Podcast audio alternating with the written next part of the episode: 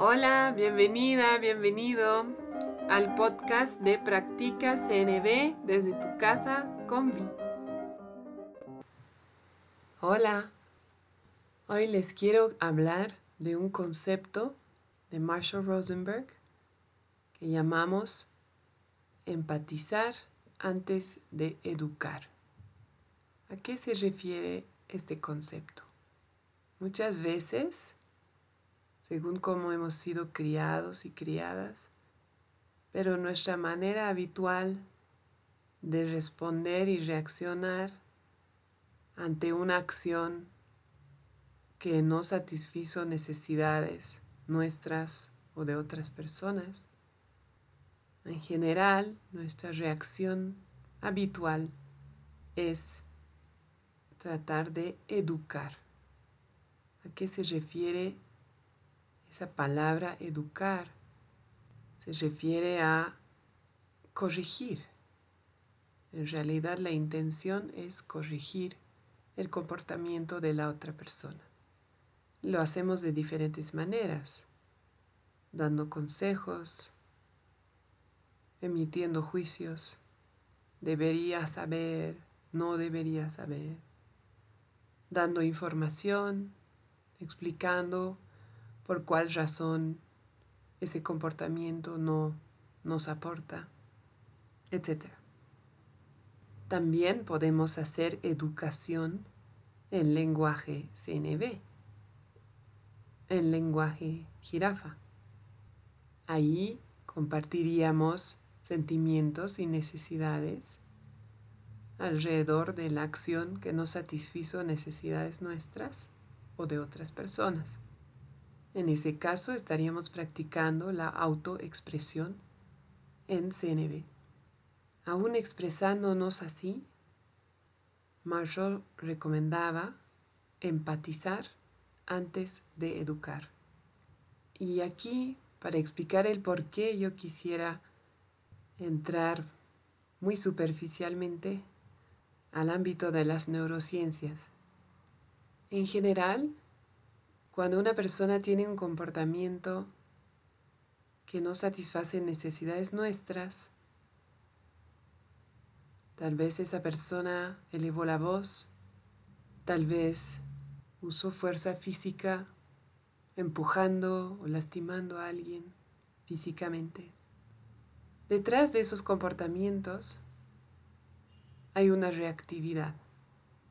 Esos comportamientos vienen desde un lugar de reactividad. Y cuando estamos en reactividad, nuestro cerebro no funciona de la misma manera en la cual funciona cuando está equilibrado. ¿Qué significa estar en reactividad? ¿Cómo voy a saber si estoy en reactividad? Las emociones muy intensas, en general, están asociadas con la reactividad. Por ejemplo, si estoy con mucha rabia, si estoy aterrorizada, estoy de alguna manera en reactividad. Y cuando estoy en reactividad, la parte más humana de mi cerebro, que es la parte prefrontal, se desconecta del resto del cerebro.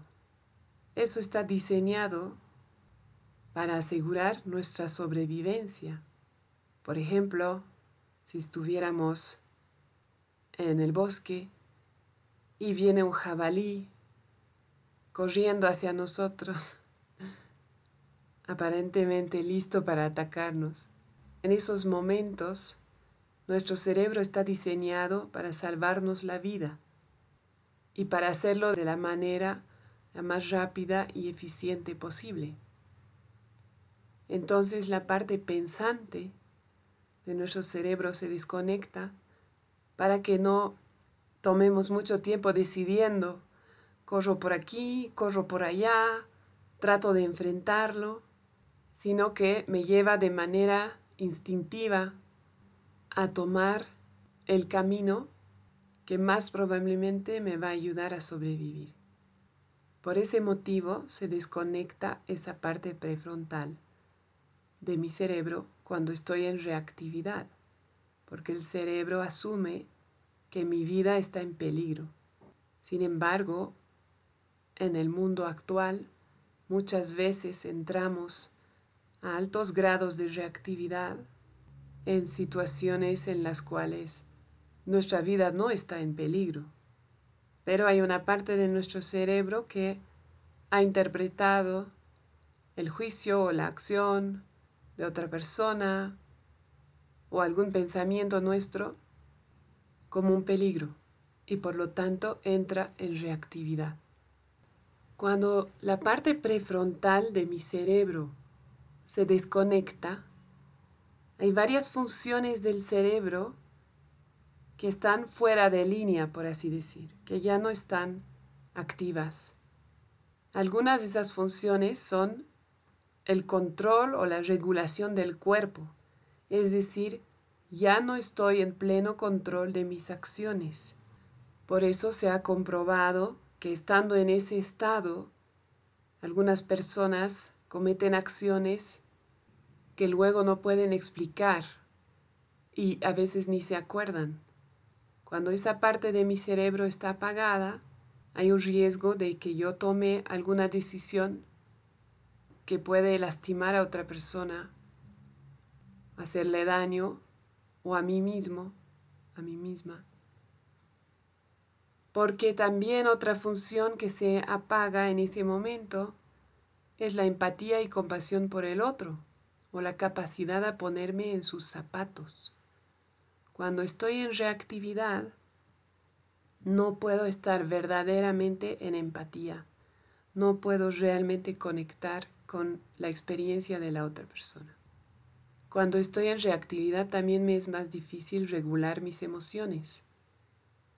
Por eso en CNB utilizamos varias técnicas para ir practicando esa regulación y transformación de las emociones, pero lo practicamos cuando no estamos en reactividad, para que con la práctica el momento en el cual entre en reactividad tenga más chances de poder regular mis emociones y darme cuenta de que estoy en reactividad y tal vez necesito apartarme, tomar un tiempo para respirar, etc. Pero cuando estamos en plena reactividad y si no hemos tenido ese entrenamiento, es extremadamente difícil regular nuestras emociones. Cuando estamos en ese estado, el impulso emocional nos puede llevar directamente a la acción. Entonces, cuando estamos en reactividad, no nos podemos poner en el lugar del otro, por lo tanto, tampoco lo podemos escuchar.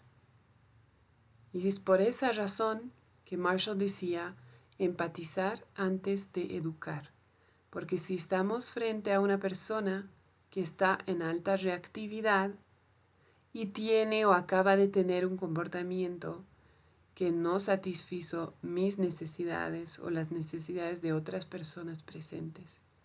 La persona en estado de reactividad no tiene la capacidad para escucharme.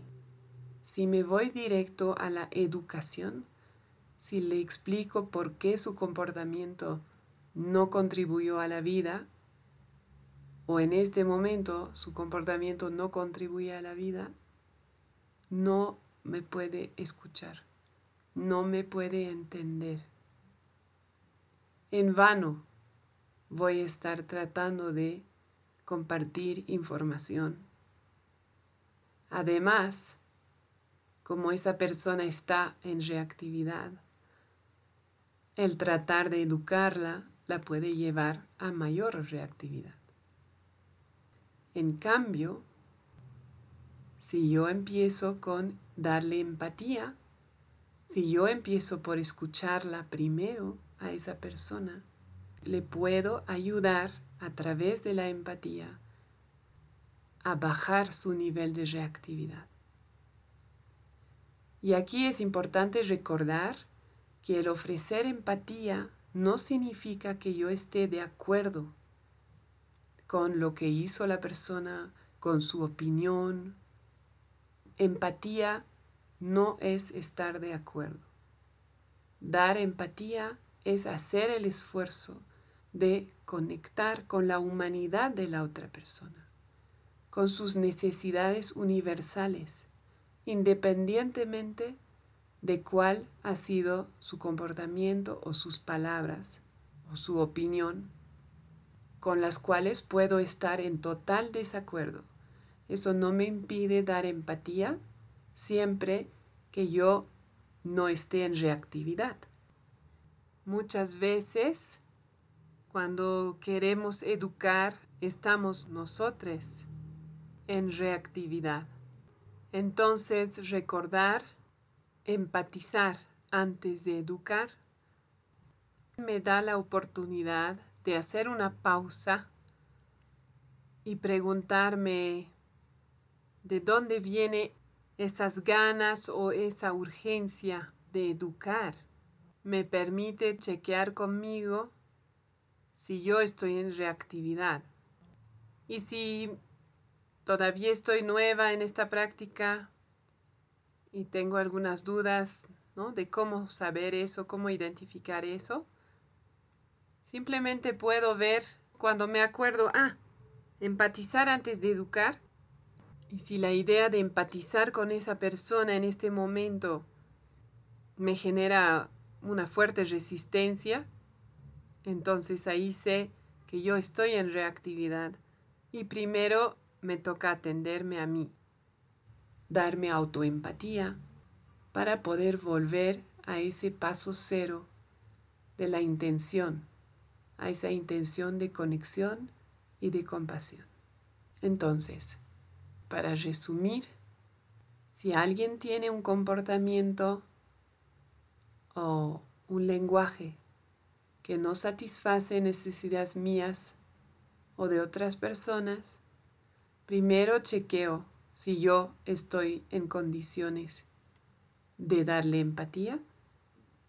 ¿Cuál es mi intención? Si mi intención es conectar, entender, humanizar, le puedo dar empatía y luego de haberle dado empatía, recién voy a poder, entre comillas, educarla, es decir, compartir, porque yo creo que ese comportamiento o ese lenguaje no satisface necesidades mías o de otras personas. Es como si en CNV hiciéramos las cosas al revés de lo que hacemos habitualmente.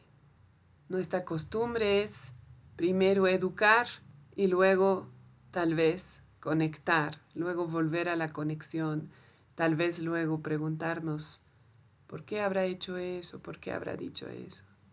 En CNB lo hacemos al revés. Primero la conexión, siempre la conexión primero. Y luego podemos tener esa, entre comillas, educación. Una manera sencilla de recordarlo es en la práctica de CNB en las escuelas, cuando hay peleas entre los niños y las niñas. Primero se da empatía al que, entre comillas, agredió. Se da empatía primero al niño o a la niña que tuvo el comportamiento aparentemente más agresivo o más dañino. Primero se escucha a la persona que está en alta reactividad. Y luego se escucha a la otra. Recordemos que Marshall decía, a más agresivo el comportamiento, mayor dolor hay detrás.